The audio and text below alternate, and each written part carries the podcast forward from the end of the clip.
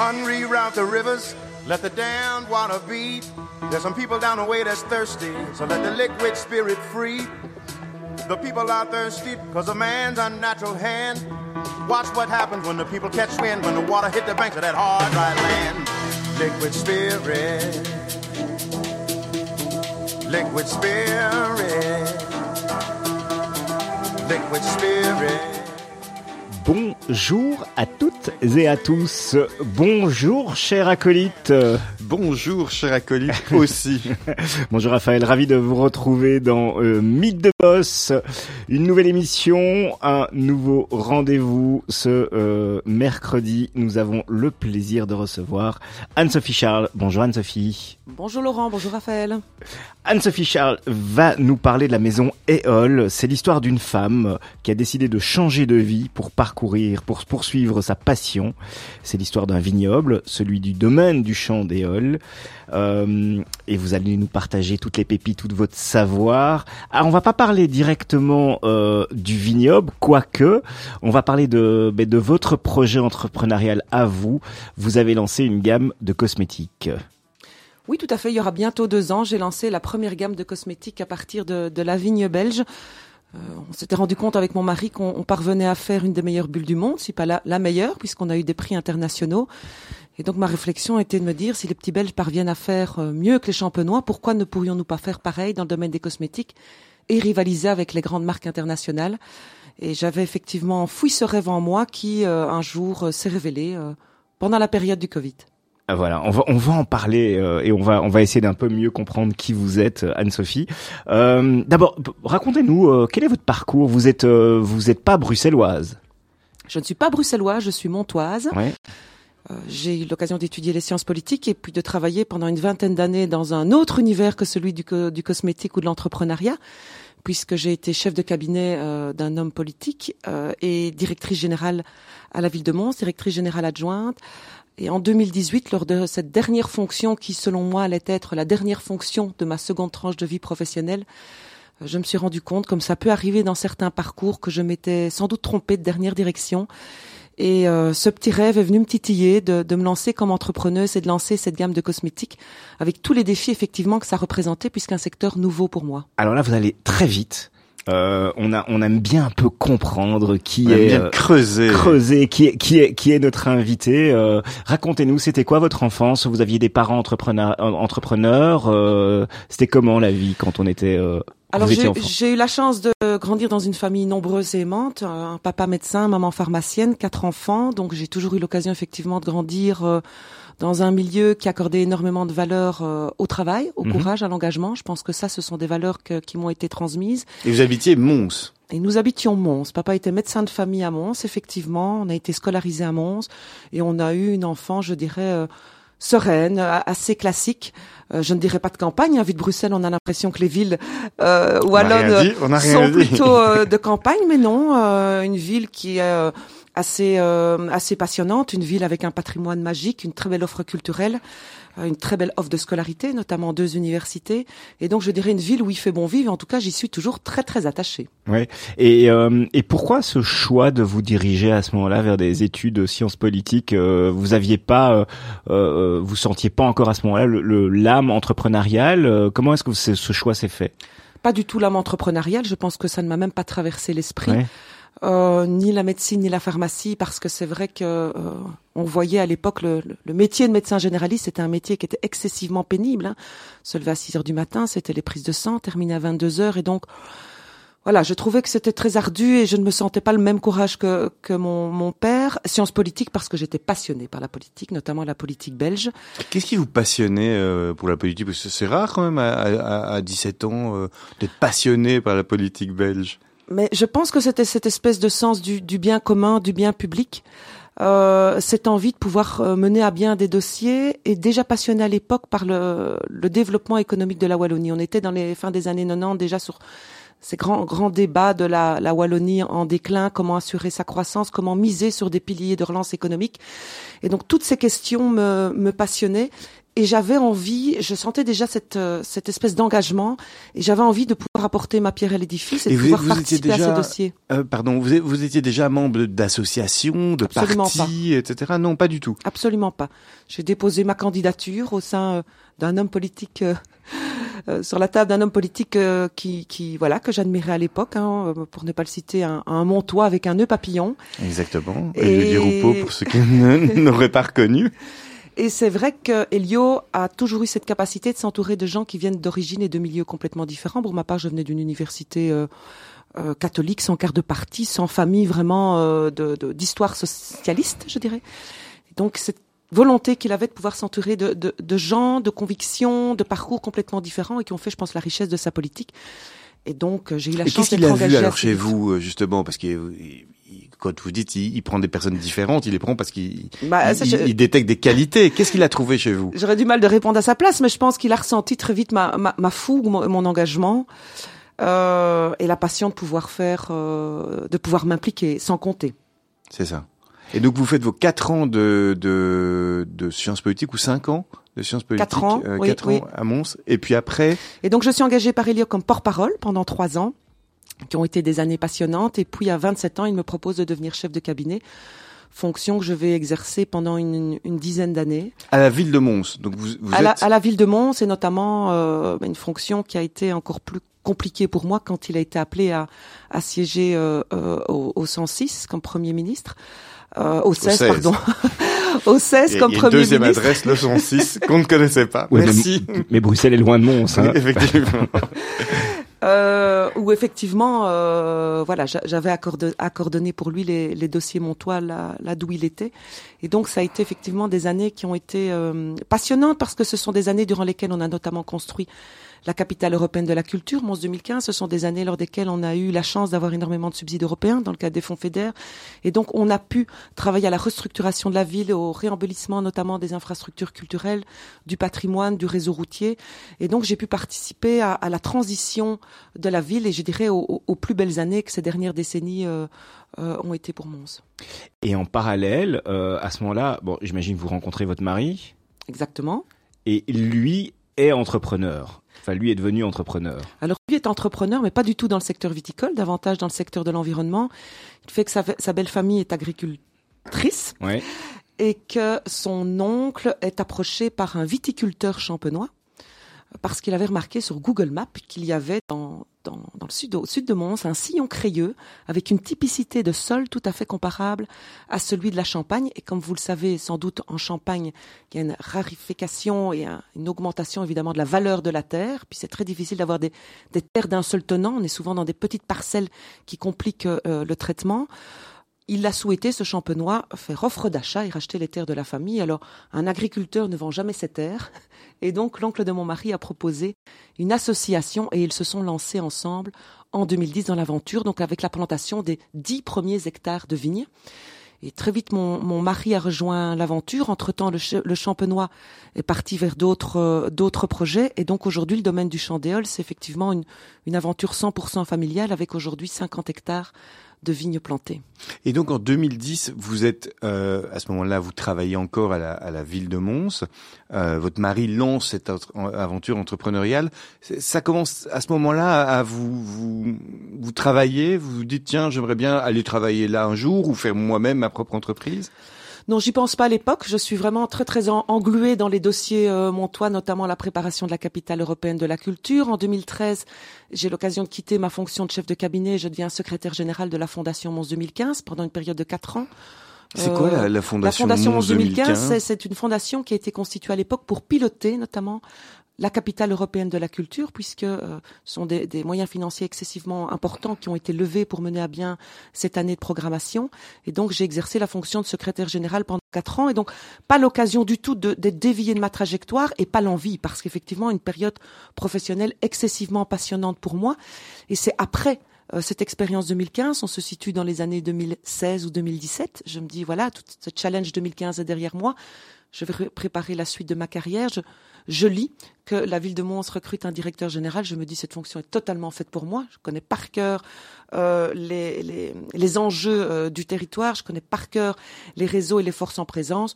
Je postule et j'obtiens la fonction et je me dis que c'est la fonction qui me guidera et qui, qui m'animera pendant euh, le reste de ma carrière. Et c'est à ce moment-là en fait que le déclic se fait. Et votre mari vous demande pas un moment de le rejoindre? Non demande pas non parce qu'en fait on est on, est euh, deux personnes très engagées dans, dans ce qu'on fait, une voix excessivement épanouie dans ma fonction, ma fonction publique. Euh, et, et, la question, je dirais, ne se pose, ne se pose même pas. Et, et, et vous, vous, choisissez quand même un peu la face nord, hein, parce que vous, vous passez de la fonction publique directement à l'entrepreneuriat. Vous étiez administratrice de, de, de, quelques sociétés euh, dans le giron public, mais qui sont des sociétés euh, euh avec une activité privée, comme l'aéroport de, euh, de Charleroi ou d'autres. Et, et, ça, ça vous a pas tenté de cette espèce de transition, de passer du, de l'administration quelque part à, à une société, euh, à une société publique, plutôt que passer directement à l'entrepreneuriat? Non, parce que je dirais que euh, quand cette volonté, ce, rêve, euh, à un moment s'est révélé à moi que de constituer cette première gamme de cosmétiques, ce qui m'a tenté aussi, c'était le challenge. Donc c'était ce virage à 180 degrés. C'était complètement sortir de ma zone de confort. J'avais l'impression d'avoir fait le tour de toute cette structure publique, d'avoir donné tout ce que je pouvais donner, un peu comme un citron à qui on a pressé tout le juste, espèce de, de dessèchement intellectuel. Et j'avais envie vraiment d'un nouveau challenge et de rentrer dans un défi qui était totalement nouveau pour moi. Mais ça arrive en pleine période de la crise du Covid. Ça arrive en pleine période de la crise du Covid. On est en mai 2020, euh, euh, où je me réveille un matin et, et, je me vois dire à mon mari, je le fais, je me lance. Je lance ma société de cosmétiques. Alors évidemment, même si... Euh, euh, bon, il a été moyennement étonné parce que je, je partageais ce secret avec lui. Il m'a tout de suite soutenu dans cette volonté d'entreprendre, lui-même entrepreneur. Euh, pense qu'il avait deviné que cette fonction était aussi faite pour moi. Euh, mais j'ai voulu le faire à trois conditions. La première condition, c'est de pouvoir lancer un produit made in Belgium.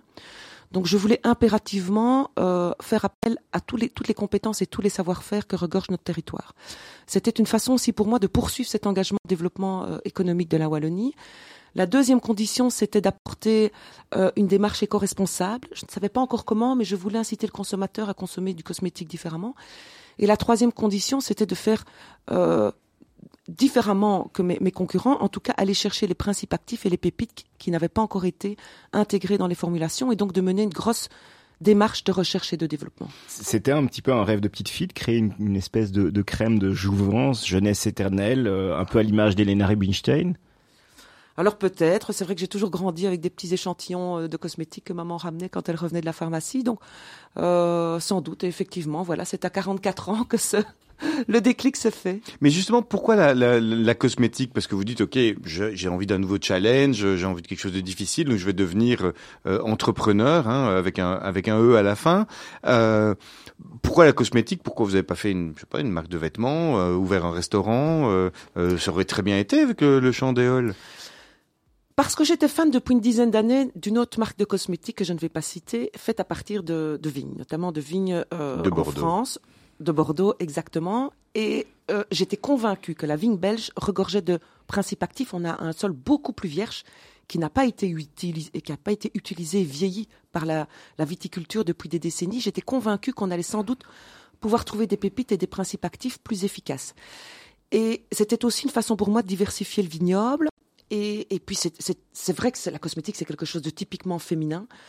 Et donc, pour moi, les, choses étaient juste évidentes que de lancer euh, l'aventure d'un développement cosmétique à partir de, l'avenir. Et, alors, vous, avez indiqué en, préparant cette, euh, émission, euh, je, repassais sur une interview que vous avez donnée, vous dites on a, cherché des talents dans le secteur de la cosmétique en Wallonie et on a trouvé toute la chaîne. Effectivement, je le disais encore au ministre de l'économie qui est venu nous rendre visite il y a une quinzaine de jours, on a toutes les compétences en Wallonie, en Belgique de façon générale, pour pouvoir mener de A à Z euh, une euh, gamme de cosmétiques, que ce soit euh, depuis la recherche et le développement, passant par la formulation, par la fabrication, par le conditionnement, et puis par tous les métiers qui entourent effectivement hein, le monde de la cosmétique, qui sont des métiers plus plus, plus transversaux comme le, le marketing, comme le design, etc. Et donc, on a effectivement toutes les compétences et ça a été une grande découverte pour moi. Ça vous a surpris? Ça m'a surpris parce qu'on n'en parle pas suffisamment. La Flandre a des, des, des, grandes sociétés de cosmétologie qui sont reconnues, mais je trouve que voilà, ça fait toujours partie de cette espèce de sentiment euh, de, de, de non-valorisation des success stories, cette espèce d'absence de fierté qu'a qu Wallon qui fait qu'on n'a pas toujours tendance à mettre en valeur les compétences que l'on a. Anne-Sophie Charles est notre invitée aujourd'hui. On se fait une petite pause musicale. On vous a demandé deux, euh, deux choix de, de chansons. Vous nous avez proposé euh, Amel Bent ou Daniel Balavoine. On commence par, le, par qui et pourquoi?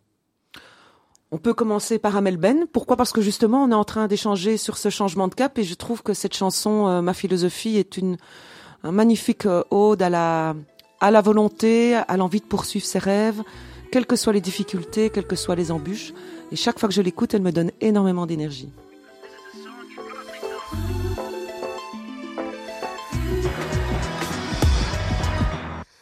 N'ai qu'une philosophie, être accepté comme je suis, malgré tout ce qu'on me dit. Je reste le point levé, pour le meilleur comme le pire.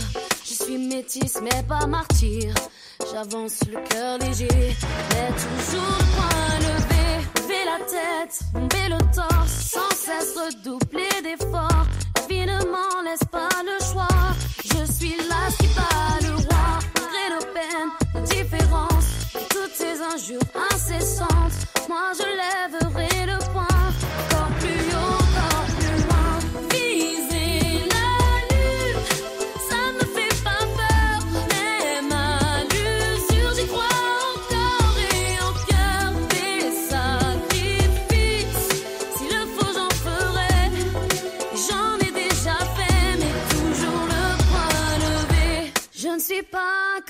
ces filles ont des visages, qu'on des habits. Moi j'ai des formes et des rondeurs. Ça sert à réchauffer les cœurs. Fille d'un quartier populaire, j'ai appris à être fier. Bien plus d'amour que de misère. Bien plus de cœur que de pierre. Je n'ai qu'une philosophie. Être accepté comme je suis. Avec la force et le sourire. Les poings levés cesse redoubler d'efforts. La vie ne m'en laisse pas le choix.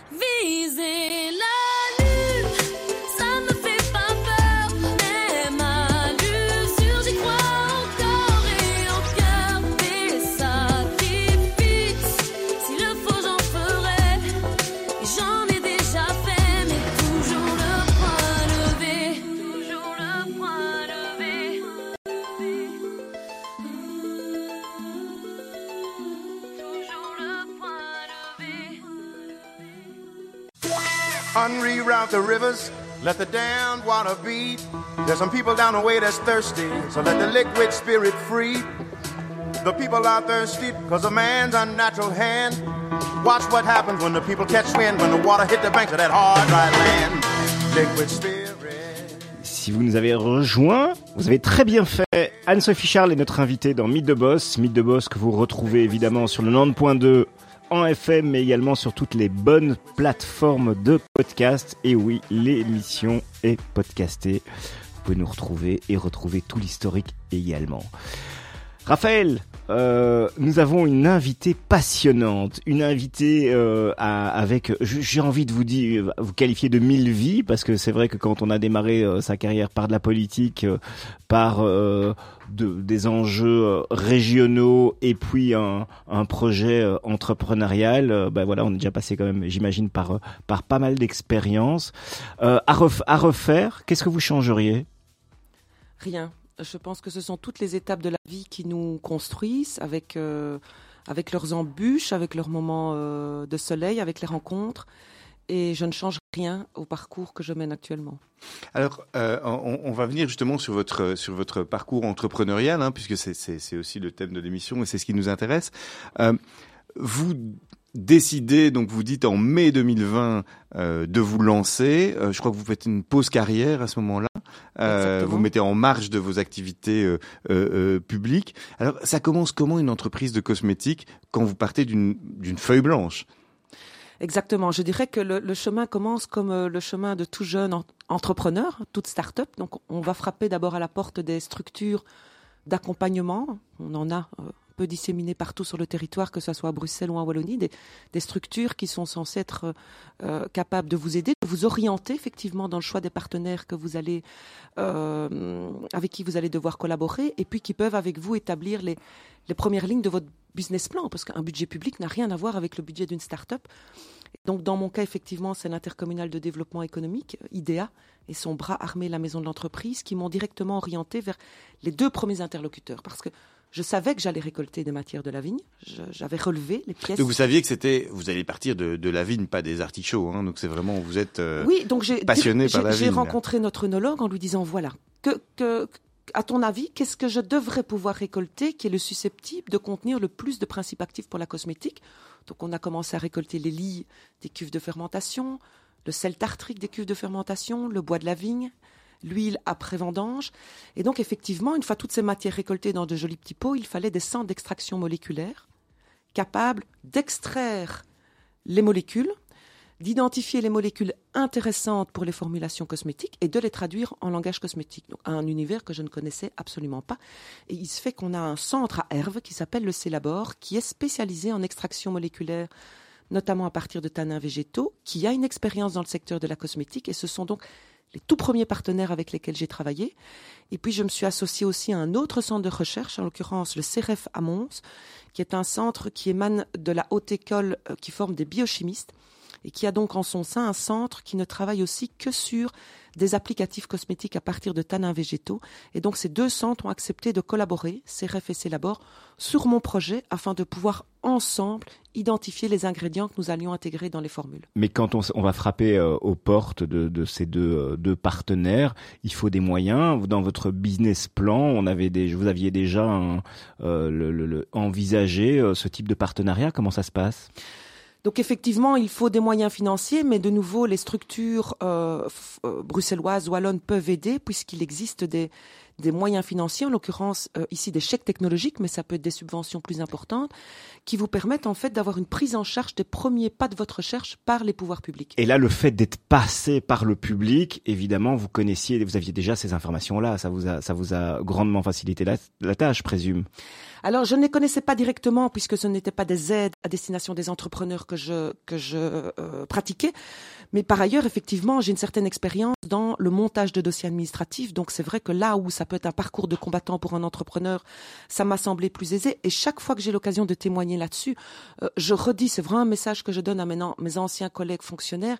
Il manque euh, en Wallonie, à Bruxelles, des guichets uniques qui peuvent favoriser la prise de contact par euh, l'entrepreneur qui décide de se lancer afin de pouvoir vraiment rationaliser son parcours d'entrepreneur et lui permettre de frapper directement à la bonne porte. Parce que le pire pour un jeune entrepreneur, c'est de perdre du temps, d'aller de Chariban-Silla, frapper à des portes euh, de structures qui ne seront pas à même et perdre du temps, c'est perdre de l'argent quand on a déjà un plan, un business plan qui est fragile au début. Et là, on peut arriver à, à, à se faire aider à concurrence de combien? Quel, euh, Vous pouvez nous donner En, des, en l'occurrence, on est euh, sur des subsides de, de 80, 20%, 70, 30%. Donc la plus grosse part prise en charge par les pouvoirs publics et le solde par l'entreprise. Donc on est vraiment par des, des mécanismes de subventionnement qui permettent de limiter le coût à l'entrepreneur. Donc c'est très important. Donc, euh, donc ça veut dire que si dans votre business plan, 70%, 70 à 80% étaient couverts par des aides publiques. Pour tout ce qui concerne la recherche et développement, les premiers mois de recherche et développement, effectivement, une majeure partie des frais ont été pris en charge par les pouvoirs publics. Euh, Puisqu'on parle de pouvoirs publics, je pourrais aussi citer l'AWEX, qui est un partenaire important de, de Maison Eole. De nouveau, l'AWEX met à disposition une série d'outils financiers, que ce soit dans le secteur de la communication, que ce soit dans le secteur du marketing, dans le secteur du développement de sites web, dans le secteur du transport, participation salon, où on peut aussi se retrouver dans des proportions qui vont parfois jusqu'à 90-10%. Alors moi, moi j'ai quand même une question parce que vous vous vous démarrez ce projet de recherche puisque c'est de la recherche que vous avez fait. Vous avez essayé d'extraire euh, euh, quelque chose de, de, de la vigne et du vin. Euh, quand est-ce que vous avez les premiers résultats et que vous dites tiens là on tient quelque chose?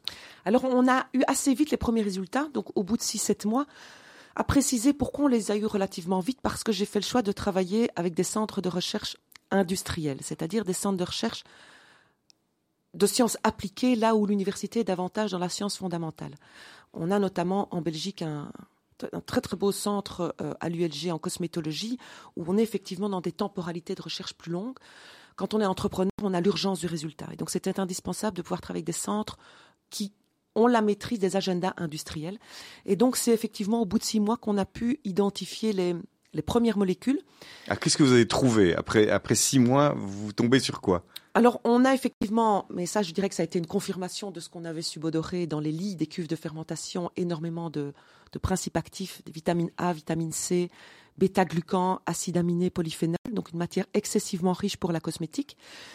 On a effectivement aussi, et ça c'est une inno- innovation maison Éole, considéré que le sel tartrique, ce sel qui se colle sur que les... c'est que le sel, le sel tartrique tartrique. c'est un nom un peu barbare. Tu sais ce que c'est le sel tartrique? Non, non, mais euh, Ouais. je pensais que, que, que, que tu allais nous Mais éclairer. je- je- je- je- ça m'a échappé. Imaginez nos grandes cuves dans Oui. lesquelles le vin repose pendant euh, pendant deux trois mois. Euh, au bout de, de trois mois, on va soutirer le vin de la cuve. Ça veut dire qu'on va enlever le vin de la cuve pour le mettre en bouteille et il va rester dans la cuve des résidus. Tout d'abord ces lits dont j'ai parlé, qui sont des matières euh, euh, un peu comme une pâte liquide, un peu comme une mayonnaise, hein, dans lesquelles on retrouve les principes actifs que j'ai évoqués. Mais alors par le système aussi de fermentation, se collent sur les parois des cristaux constitués de sel tartrique quasi à 100%, des cristaux en fait qu'on jette. Et mes formulateurs se sont rendus compte que c'était des cristaux magnifiques qui pouvaient servir en fait de scrub pour mon exfoliant, pour mon gommage. Et donc le gommage maison Éole est fait à partir de, ce- de ce- ce- cet ingrédient naturel qui est séché et qui est broyé euh, au célabore. Alors l'autre euh, euh, élément qui a été intégré, c'est l'huile de pépins de raisin qu'on récolte après les vendanges, qui est un c'est qu'on a trouvé dans les bois, les bois de la vigne, les sarments, des polyphénols qui n'avaient jamais été utilisés en cosmétique. Alors un polyphénol, c'est quoi? C'est un antioxydant. Je ne sais pas si vous savez, euh, Laurent, que votre peau s'oxyde au contact de la pollution et de l'air. Au Ah Non, même parce que titre, nous on met du sel tartrique sur notre peau, donc on n'est pas soumis à ça. Non, mais... au même titre qu'un siège de jardin, qu'un métal que vous laissez dehors pendant l'hiver, vous allez voir qu'il va commencer à se, à se corroser. Et donc euh, cette, cette oxydation vient euh, du contact de la pollution de. La peau, c'est exactement pareil. Donc la peau s'abîme au contact de la pollution et du stress oxydatif. Et donc l'important est de pouvoir mettre des antioxydants qui vont freiner cette oxydation de la peau. Et on a trouvé des polyphénols, donc des antioxydants innovants qui n'ont jamais été utilisés en cosmétique européen, dans les bois du vignoble du domaine du Chandéol. Et pourtant, j'ai quand même l'impression que toutes les marques de cosmétiques vendent de l'ant- l'antioxydant ou euh, de la jeunesse er- éternelle.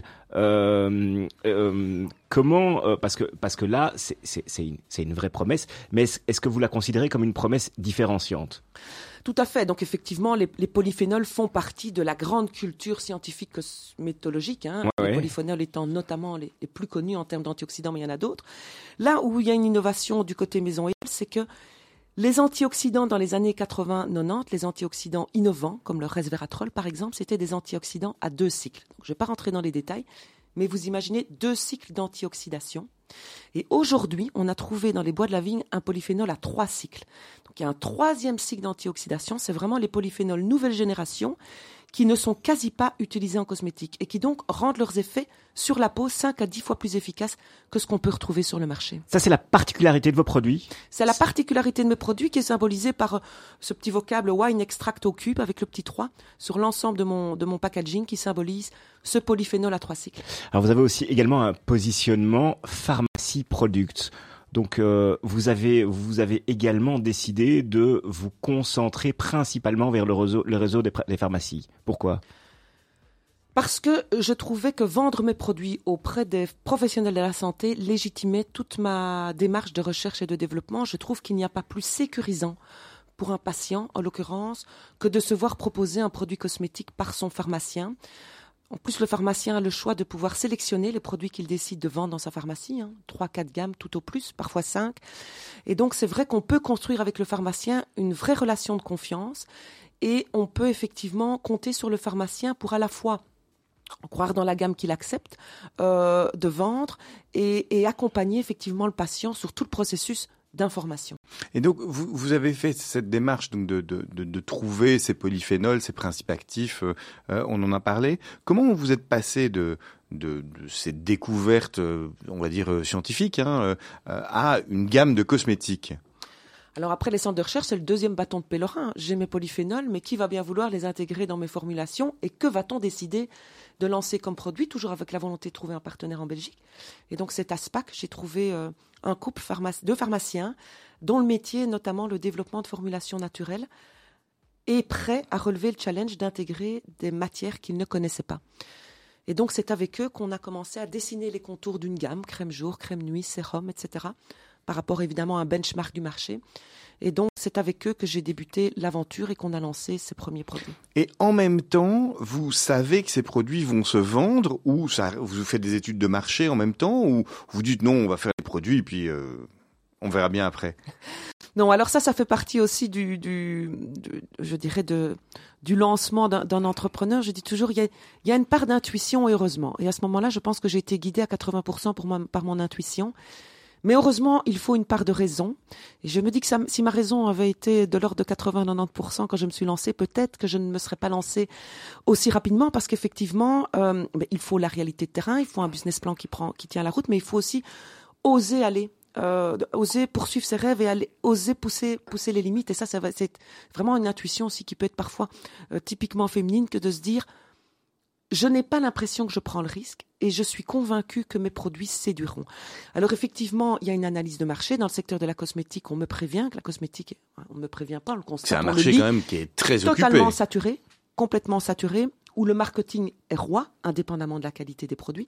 Donc j'étais convaincue que j'avais la qualité, mais il fallait que je puisse me démarquer au niveau du marketing. Et c'est là que je fais aussi une rencontre déterminante euh, dans le projet Maison Hier. Je rencontre Charles Quézin, qui est un designer bruxellois, euh, qui est connu hein, pour la plupart. Qui est connu pour quoi, Charles Quézin, pour nos, pour nos auditeurs qui ne Alors, connaisseraient pas Alors, qui est connu notamment pour ses grandes œuvres euh, origami, qui ont notamment été installées dans les galeries de la Reine, mais aussi dans certains musées. Euh, connu aussi pour ses grands dîners, mais peut-être moins connu aussi sur le fait que c'est un designer de petits objets, notamment euh, de, de verre, de vaisselle, etc.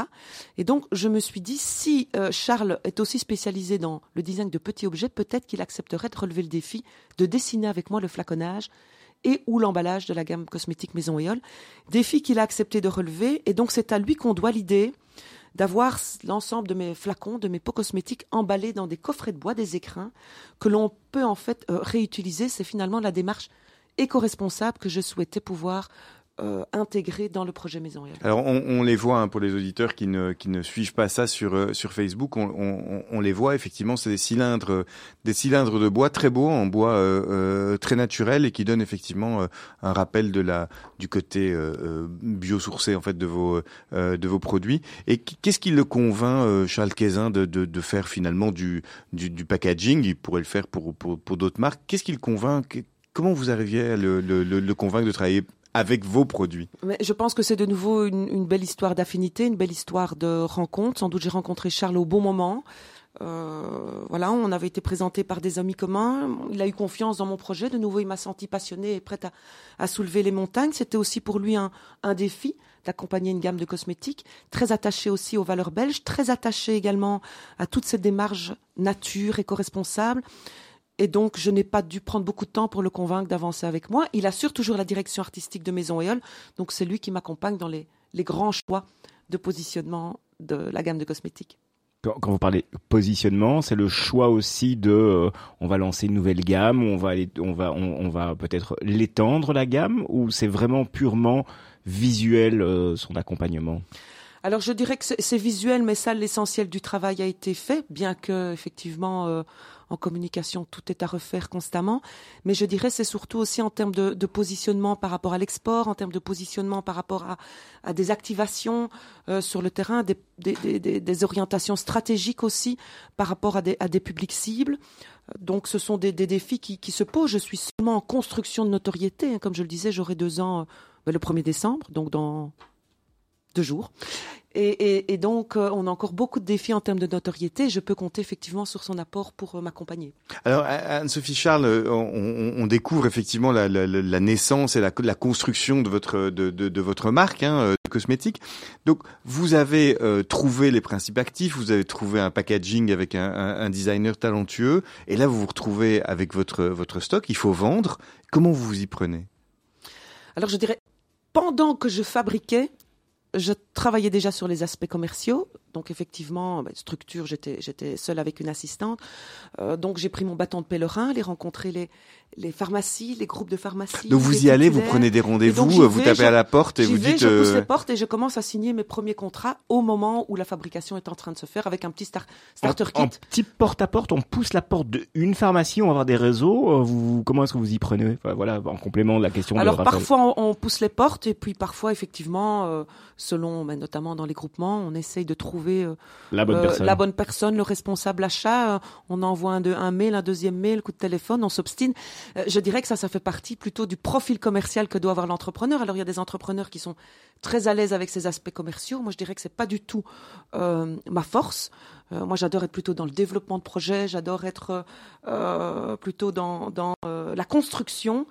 Euh, je n'ai pas l'âme d'une commerciale et donc ça aussi, je pense que c'est la force d'un entrepreneur de pouvoir se faire entourer avec des compétences meilleures que les siennes quand effectivement, mais on, on doit se faire entourer. Et là, vous vous associez, vous êtes seul à bord de, de, de la maison Éole. Vous avez. Euh, vous...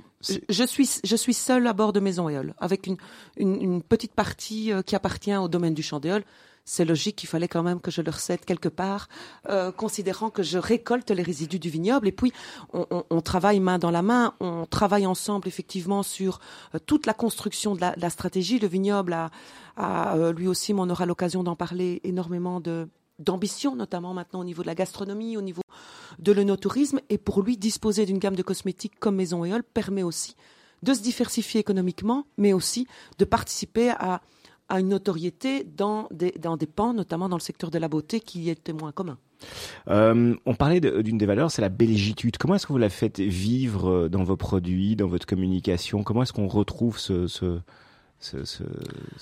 La belgitude fait d'abord partie de, de, de, mes claims, donc de ce que je, je, revendique en premier lieu. Alors, effectivement, euh, c'est une, une, une, une, allégation qui est très forte en Belgique, hein, qui sera sans doute moins forte à l'international. Quoique, euh, bah, du point de vue de, l'Asie, des États-Unis ou, ou, de l'Afrique, euh, le côté Made in Belgium est assimilé au côté Frenchy, qui est très très euh, séduisant dans le secteur de la cosmétique. Donc effectivement, je pourrais jouer sur les deux tableaux. Mais le côté belgitude, je le revendique par le fait que ma gamme est quasi 100% Made in Belgium. Je dis quasi 100% parce que la seule exception, c'est le parfum, la fabrication du parfum qui a été faite à Grasse. Là, je me suis tournée vers les grands nez euh, de la région par excellence du parfum. Et là où c'est vrai où j'ai encore une, petite fierté, c'est qu'on a avec mon mari un engagement sociétal très très fort. Donc on essaye chaque fois qu'on peut avoir recours à des, euh, personnes fragilisées, notamment des entreprises de travail adapté, pour pouvoir remettre à l'emploi des personnes fragilisées. Et dans le cadre de mes coffrets de bois, je ne parvenais pas à trouver en Belgique une société capable de fabriquer ces coffrets. Puisqu'il faut maîtriser une technique, tournage, décolletage, etc. Elle existe, cette technique, de façon artisanale, mais pas de façon industrielle pour pouvoir remplir une commande de 40, 50 000 pots. Et donc j'ai dû me tourner vers le, le Jura, la seule menuiserie que j'ai rencontrée. Et puis malheureusement, euh, le, le, propriétaire a fait a fait faillite. Je me suis dit moi qui dépend d'un seul fournisseur, catastrophe, comment je, vais-je me relever? Et puis je suis parvenue à convaincre les ateliers Régnier, qui est un, une, entreprise de travail adapté dans la région de Toin, euh, de racheter cette entreprise euh, en liquidation, de racheter l'ensemble des machines, de donner un contrat de travail au, au patron menuisier afin qu'on puisse créer toute une filière de formation, de recrutement et d'emploi de menuisiers. Alors, euh, ben, le rachat a eu lieu en décembre de l'année dernière et toute cette filière de formation est en cours depuis avril et maintenant un nouveau métier qui se développe en Belgique et donc euh, je suis heureuse de dire que même maintenant mes coffrets de bois sont aussi fabriqués euh, en Belgique. Et donc, vous... ouais, pardon. et donc là, vous avez retrouvé effectivement votre votre premier but dans, dans, dans le carrière professionnel, qui était le développement de l'activité en Wallonie. Exactement, exactement. Il ne me quitte vraiment jamais. Alors vous avez une gamme. Euh, à qui s'adressent euh, les cosmétiques de la maison Éole? Alors euh, la gamme s'adresse aux, aux, hommes et aux femmes euh, qui sont euh, très soucieux de la qualité des produits qu'ils mettent sur la peau euh, qui sont très soucieux effectivement aussi de l'empreinte écologique euh, qu'ils laissent et qui ont envie d'avoir finalement euh, un produit qui soit à la fois efficace qui ne doivent pas être consommés en grande quantité. Ça, on a aussi essayé d'être très très vigilant sur la qualité des textures, la qualité des émulsions, la qualité des sérums pour ne pas non plus euh, inciter à une surconsommation. Et donc, euh, elle s'adresse à un public qui est euh, soucieux de la qualité des produits qu'il met sur la peau et soucieux de son de son environnement. Donc ça veut dire que vous avez développé une gamme pour les hommes et une gamme pour les femmes ou c'est mixte? Alors, une gamme pour les hommes, une gamme pour les femmes et quelques produits mixtes. D'accord.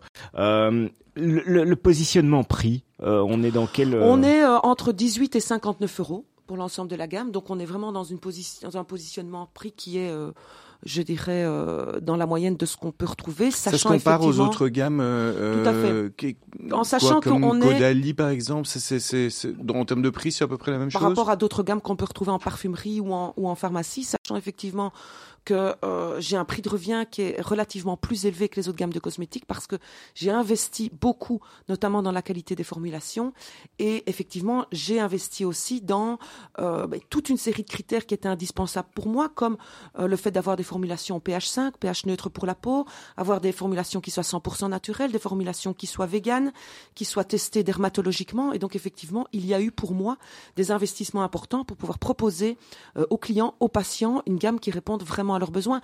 Aujourd'hui, le consommateur, il est beaucoup plus exigeant que ce qu'on était à l'époque. Moi, j'ai 47 ans. Euh, quand j'avais 20 ans, je ne m'intéressais pas aux cosmétiques naturels, je ne m'intéressais pas au côté vegan, je ne je ne m'intéressais pas au côté eco-friendly. On était dans un autre univers de consommation. Aujourd'hui, les jeunes en font des exigences et par là même influencent leurs parents. Je vois des mamans qui, qui se démaquillent de ma génération avec euh, ces petits cotons douattes. Quand on a des filles de 18-20 ans, euh, on est pressé de mettre ces cotons douattes à la on poubelle peut plus faire ça. pour utiliser des, des lingettes lavables. Euh, ce qui était imaginable il y a 20 ans. Et donc, inimaginable. On, inimaginable. Qu'est-ce que je dis Imaginable. Inimaginable, pardon. Et donc, effectivement, on doit accompagner le consommateur sur ses exigences et on doit pouvoir être là, effectivement, pour proposer un produit qui satisfasse à, à leurs besoins. Alors, ce qui est fascinant euh, dans, votre, dans, dans, votre histoire, c'est que euh, en, très peu de temps, deux, trois ans, vous, vous arrivez maintenant comme experte euh, de la biocosmétique, euh, des emballages, euh, des demandes de différents publics, hein, que ce soit les jeunes ou les gens plus âgés, tout ça, alors que vous venez d'un monde qui n'est pas du tout ce monde-là, puisque vous venez de la sphère publique. C'est quoi les grandes différences entre travailler pour une administration publique et faire ce que vous faites maintenant? Je dirais ce qui me vient évidemment à l'esprit, c'est que j'ai l'impression quotidien de travailler pour quelque chose de beaucoup plus léger. Vous savez, quand on, on, on travaille sur le, le bien-être et la beauté, pour caricaturer, on est bien loin des difficultés euh, primaires qui se posent pour certains citoyens. Quand pendant 20 ans, on a été confronté à des gens qui ont des problèmes de logement, qui ont des problèmes de rémunération, qui ont des problèmes d'éducation pour leurs enfants, qui sont quelquefois dans des situations de déstructuration familiale, psychologique, sociale, et que euh, c'est le quotidien et qu'on doit s'attaquer vraiment à, à remplir ce qu'on appelle les besoins primaires des citoyens, leur vendre un peu de cosmétique, j'avoue que c'est beaucoup, beaucoup plus léger. Et donc, aucun enjeu dans le secteur de la cosmétique ne me semble aussi important que les enjeux que je viens d'évoquer. Donc, ça m'amène au quotidien, en fait, une forme de légèreté. Et donc, je pense que euh, c'est quelque chose d'assez euh, doux. J'ai pas d'autre mot en fait de, doux dans la gestion de, de, mon métier. Maintenant, il y a énormément de points communs. Euh, on doit être passionné. Quand on travaille dans le secteur public, comme comme je l'ai fait comme chef de cabinet, 12-14 heures par jour, ou, ou comme entrepreneuse, mais voilà, c'est du 7 jours sur 7, du 12-14 heures par jour. Si on n'est pas passionné, on ne tient pas longtemps. Il faut être engagé, croire évidemment en, en ce qu'on fait et, et, porter des valeurs.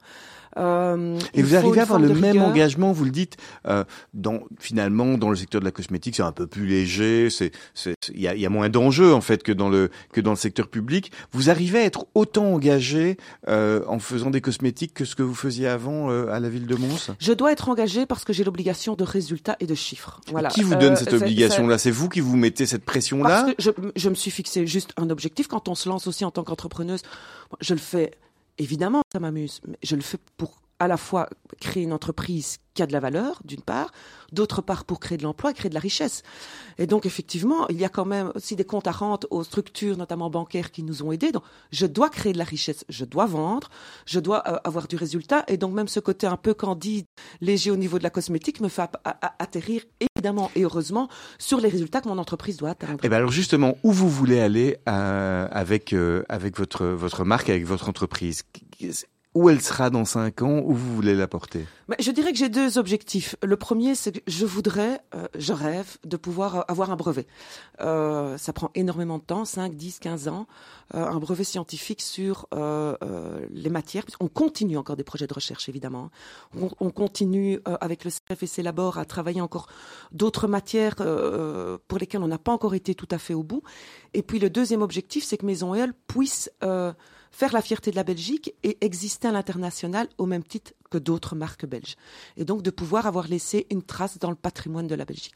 Pour revenir justement à ces deux objectifs, pourquoi le brevet? C'est pour une reconnaissance? C'est pour avoir un, un élément réellement différenciant? Bien à vous? Effectivement, je pense que c'est pour avoir une, une, une, reconnaissance et une légitimité scientifique. Elle est demandée dans les pharmacies, dans le monde médical? Absolument pas. Je pense que c'est davantage à la fois une, une exigence que je me suis fixée et puis de nouveau euh, pour pouvoir apporter ma pierre à l'édifice, cette fois-ci au patrimoine scientifique. Et, euh, évidemment cette reconnaissance internationale, la vente internationale, avec, j'imagine, toujours euh, cet engagement sociétal. Comment est-ce que vous allez combler le fait de peut-être demain aller vendre en Asie, euh, vendre euh, en Australie euh, par rapport à l'empreinte écologique. On sait que ce sont des préoccupations euh, des entrepreneurs qu'on reçoit. On en parle beaucoup ces derniers, ces derniers temps sur, dans Mythe de Boss. Vous, comment est-ce que vous allez aborder justement ces défis-là?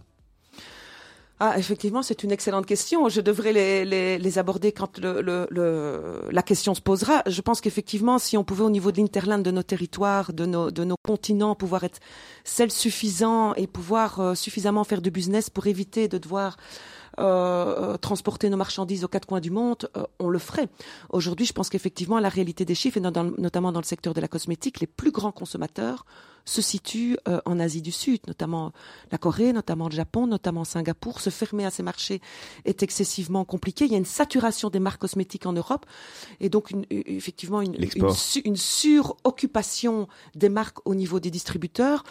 Euh, donc effectivement, il faudra pouvoir euh, répondre aux besoins du marché, être conforme à son business model. Et, malheureusement, euh, voilà, je, ne demande pas mieux de pouvoir euh, faire avancer le schmilblick comme on dit avec d'autres entreprises, mais j'imagine que je peux imaginer que c'est pas à mon petit niveau que je vais pouvoir le faire, mais effectivement, ce sont des considérations qu'on doit tous intégrer le canal de la pharmacie est le canal privilégié, donc le canal de vente. Il y a un gros travail d'éducation du pharmacien aussi euh, que vous êtes obligé de faire parce que là on a passé euh, on a passé plus de 45 minutes ensemble. Vous nous avez parlé des principes actifs, euh, des particularités de vos produits, mais j'imagine que ce que vous nous racontez là, le pharmacien est censé le raconter au consommateur final à qui il va vendre le produit aussi. Donc ça prend du temps.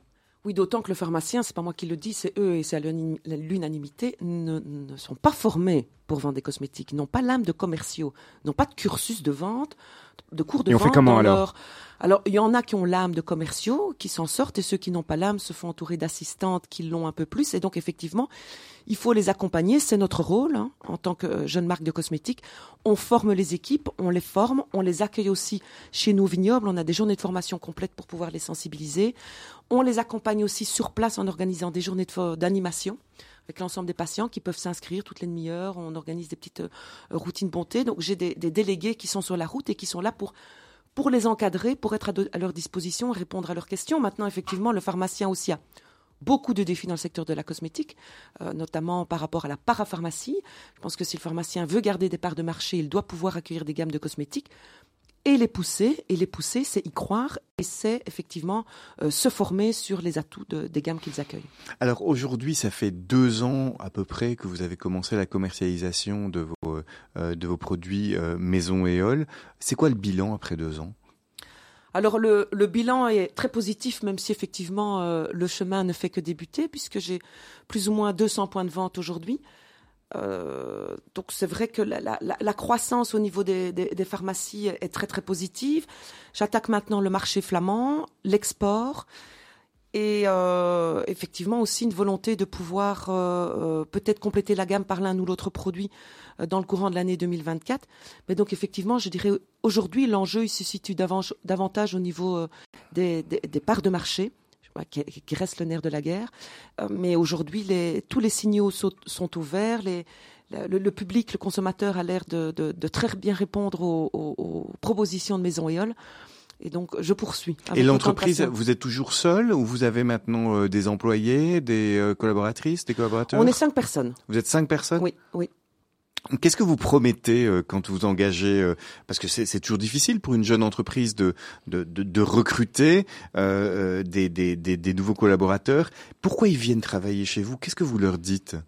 D'abord, on a un cadre de travail qui est exceptionnel. Hein. Le bureau est au pied du vignoble, en pleine nature, donc c'est vrai que ceux qui viennent se disent euh, à on quel est proche point de on la a du cave bonheur. ici. Oui. donc c'est vrai que le- l'environnement de travail est juste extraordinaire. Et puis mon mari et moi, on a vraiment à cœur de développer euh, un esprit familial très très fort. Et donc on, on a besoin de pouvoir être euh, accompagné de personnes qui sont engagées, passionnées.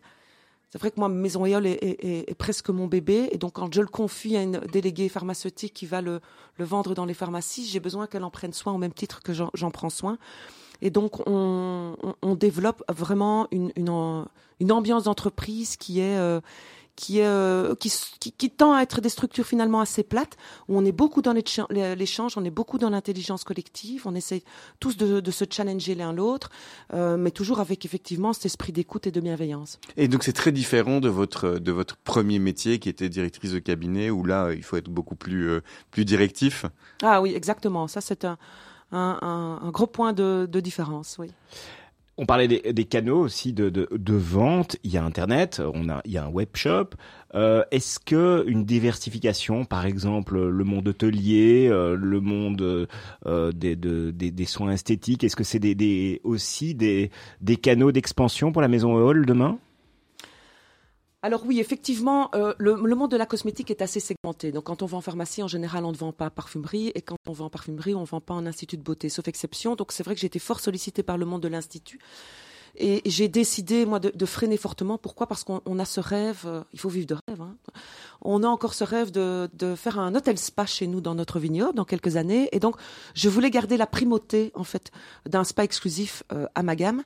Mais il n'empêche que je fais des exceptions. Donc, effectivement, quand j'ai des coups de cœur pour des, des, des jolis spas hôteliers, des, des instituts qui ont des, des, des valeurs euh, euh, similaires aux miennes, je place mes produits. Donc, je suis dans 5-6 instituts spa euh, en Belgique et à l'étranger. Le secteur de l'hôtellerie aussi, c'est un secteur euh, duquel je suis en train de fortement euh, euh, m'intéresser. Je ne vais pas rentrer dans les détails, mais les législations sont en train de changer. Et donc là, il y a peut-être effectivement un angle d'attaque pour Maison Éole qui me paraît intéressant, mais je ne vais pas en dire davantage pour le moment. Et alors, on sait aussi que les, les, les, les grandes marques de cosmétiques euh, s'attachent souvent ou se rapprochent de, de figures emblématiques, d'ambassadeurs, ambassadrices. Vous, c'est aussi un axe en, dans- en termes de, de stratégie de communication vers lequel vous voulez aller ou, euh, ou pas? Oui, tout c'est trouver le bon ambassadeur, la bonne ambassadrice. Alors, les communicants euh, ont tous leur propre religion par rapport à ça. Il y en a qui nous diront à quel point c'est important, et puis d'autres qui défendront davantage le fait que c'est moi qui devrais davantage l'incarner, même si je, voilà, je, suis moins à l'aise à, me mettre en évidence. Mais c'est vrai qu'aujourd'hui, les storytelling autour du créateur euh, sont aussi des éléments qui sont porteurs. Je dirais qu'aujourd'hui, c'est pas le plus grand besoin en termes de communication euh, que Maison Éole ressent. Je pense qu'avoir un ambassadeur, ça peut être aussi quelquefois s'enfermer sur une image et sur un profiling. Et, et donc, euh, non, à court terme, je ne pense pas que j'aurais trouvé euh, l'ambassadeur ou l'ambassadrice euh, à qui j'ai envie de me lier. Alors vous vous nous avez beaucoup inspiré. Vous avez un parcours effectivement euh, extrêmement impressionnant. Vous vous trompez jamais? Ah si, beaucoup et tout le temps, mais bon, je pense qu'il faut chaque fois rebondir. Comme je le disais, j'évite, euh, j'évite de, de, pas de trop me poser de questions, mais effectivement, j'ai la chance de très bien dormir, donc j'ai un bon sommeil. malgré le, stress, de justement pouvoir gérer, gérer ce stress sans, sans avoir trop de panique à bord. Effectivement, euh, il y a Qu'est-ce que vous des- avez qu'est-ce que qu'est- qu'est-ce que vous avez raté par exemple dans, dans Maison de une erreur que vous avez faite et qui, qui qui pourrait nous amuser? Ça, me posait une bah, des erreurs. euh, non, avec du recul, je me dis peut-être que voilà, il- il- j'aurais pu avoir une opportunité de d'autres types de formulations combinées plutôt que faire deux produits séparés, euh, de, de, répondre peut-être plus vite aux attentes du marché, notamment au niveau du savon brique, parce que là, je patine encore pour pouvoir euh, le réaliser. Voilà, je, je dirais que ce sont plutôt des des interrogations que je me que je me pose et, et, et- pour lesquelles le consommateur n'a absolument aucune aucune idée. Donc je dirais que c'est plus de la Et alors, qui est votre, qui, qui- qui est votre personnelle. miroir Qui vous dit non, mais en fait, ça c'est vraiment n'importe quoi. Il faut pas que tu fasses ça. Ah, on, on échange beaucoup avec mon mari, on se challenge beaucoup, et puis euh, à l'intérieur même de l'équipe aussi. Euh, et puis j'ai une série d'experts qui m'entourent aussi, et donc je, je confronte souvent euh, mes idées avec les leurs, et c'est comme ça qu'on construit le projet. Si une grande maison vient frapper à votre porte, on vous dit on a envie de vous racheter, vous répondez quoi? Ben, je dirais que non, on est, on est une entreprise familiale tellement attachée à ce qu'on à ce qu'on fait, euh, et puis on en est vraiment aux prémices de Maison Éole. J'ai envie de voir mon bébé grandir encore pendant quelques années, et je trouve justement dommage que ces grandes maisons aujourd'hui euh, dirigent en fait le monde de la cosmétique. Et donc, dès qu'il y a une marque qui est un peu émergente, elle est directement rachetée, et tous les magazines, tous les titres, tous les médias. euh, les, les rayonnages de parfumerie, de pharmacie, tout, Tout ça. est piloté par ces grandes marques qui ont des budgets par rapport auxquels on ne pourra jamais rivaliser. Et donc, effectivement, c'est une concentration du marché qui est dangereuse pour les petites marques comme moi. Vous leur répondez que vous, voulez- vous valez mieux que ça? Je vaux mieux que ça. pour Alors- reprendre la formule. Alors, on arrive euh, gentiment à la fin de l'émission. Euh, quelques questions rapides, Laurent? Oui, exactement. Votre métier en un mot, Anne-Sophie? Apporter du bonheur. Alors, qui est ou qui était votre modèle? Alors moi, j'ai toujours été fan du parcours de Michelle Obama.